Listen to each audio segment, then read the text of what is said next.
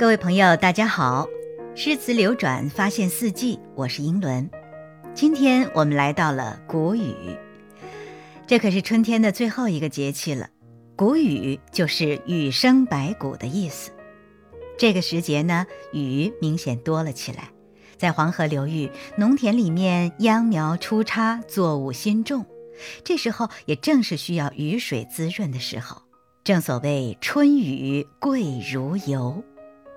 等待了整个冬天，在谷雨时节，我们终于可以来读唐代大诗人杜甫的那首《春夜喜雨》了。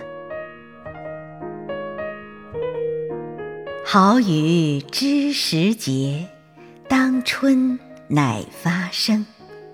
随风潜入夜，润物细无声。野径云俱鹤，江船火独明。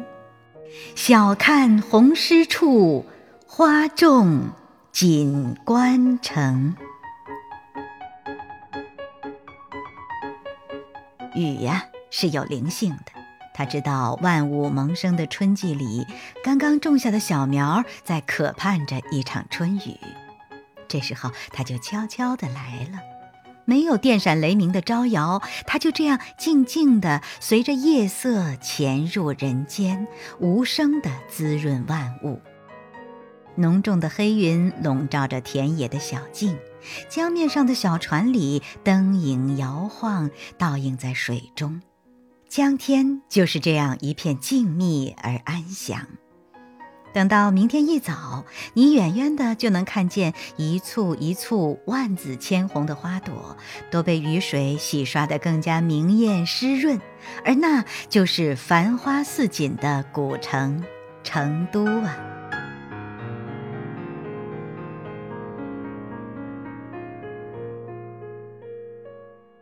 杜甫啊，我想就不用过多介绍了吧。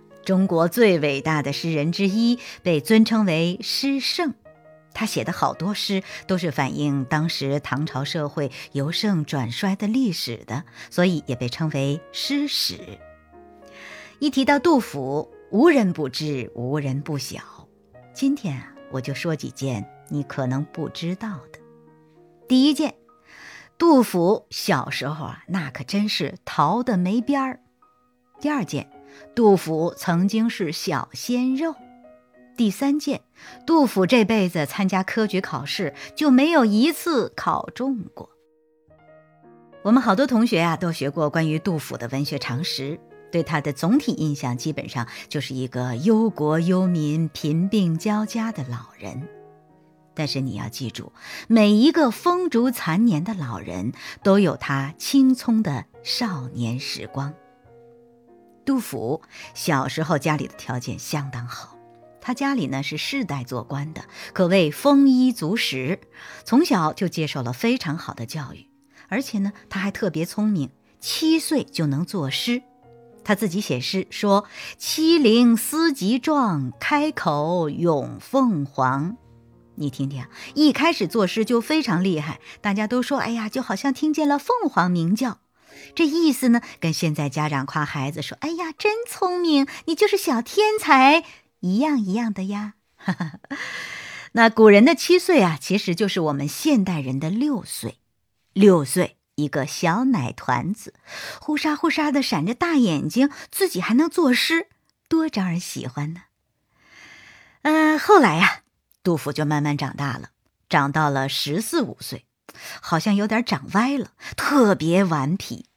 也是他自己写诗，说自己一年十五心上孩，就是孩子的孩啊。一年十五心上孩，渐如黄犊走复来。庭前八月梨早熟，一日上树能牵怀。说自己呀，十五岁了，还童心未泯，跟个孩子似的。不过身体好。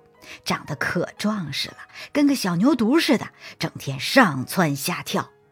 说他家屋子前面呢有梨树、枣树，果子成熟了，他一天能上树一千回偷果子吃。虽然吧有点夸张，不过老是爬墙上树这事儿是肯定的，好玩吧？嗯。杜甫啊，字子美。小时候呢，咱们背文学常识说，哎，这人的字，可真不怎么样，显得不那么高大上，是不是？但是后来我一查字典呢，才发现这里面是有大学问的。杜甫的名就是这个“甫”字，本来就是男子的美称。嘿，原来杜甫一生下来，家里人就高兴的不得了啊！长辈估计是爸爸哈，赶紧就给取个名字，哎，叫杜甫，哎，美呀，自己心里也美哈。后来吧，一路长大了，呃，不管是七岁作诗，还是十五岁上树，爸爸看在眼里，那都喜欢的不得了。到了二十岁举行加冠礼，爸爸又再次强调了一下，取字叫子美，你美，你更美，平安喜乐丰足，总之啊，就是美美的。估计二十岁的杜甫也是一个潇洒不羁的小鲜肉。那个时候，他是缓带轻裘，快马加鞭，正在到处游山玩水，而且一玩就玩好几年。啊，旅游到了山东，站在泰山顶上，他朗声高吟：“会当凌绝顶，一览众山小。”对你站在泰山上，你也这样感叹。基本上每一个登泰山的人啊，都念过一遍杜甫在二十四岁的时候写过的这首诗。诗啊，真是好诗。但是你知道吗？咱们这位诗圣同学一辈子多次参加科举考试，一次都没有通过过。前面我们说过韩愈，说我跟他急死了，参加了三次科举都不中，后来呀，终于算中了一次。结果呢，在参加下一次、下两次、下三次的时候，就又不行了。最后给人做幕僚、做副手起家。咱们这位杜甫同学也一样，考了好几次，从来都没有考中过。再加上吧，运气不太好，有一次还碰上当朝的大奸臣宰相李林甫排斥贤才，他们那一届科举所有人一个都没考中。后来呢，我也看了一些别的资料，做了一个简单的判断，就是咱们这位杜甫同学啊，可能真的不是一个考试型的人才。具体的故事啊，一箩筐，咱们找时间再说。说到这儿呢，又想起说韩愈说“李杜文章在，光焰万丈长”，他们哥仨真是同是天涯沦落人呐。诗仙李白因为自己是商籍，就家里是商人啊，所以是不允许参加科举考试的。诗圣杜甫呢，一辈子都没考中。唐宋八大家之首韩愈啊，考了三次，勉强过一次，最后又全失败了。但是呢，才华就像布袋里的锥子，时间久了总会露出头来。考试可能是不行，但是并不耽误我们成为大诗人、大文豪、大学问家。所以，同学们，一次或者是几次考试失败不要紧，要紧的是什么呢？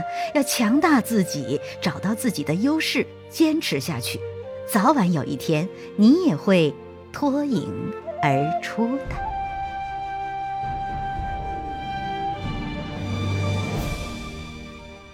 我是英伦，如果喜欢就订阅这个专辑，下一次更新你会第一时间得到消息。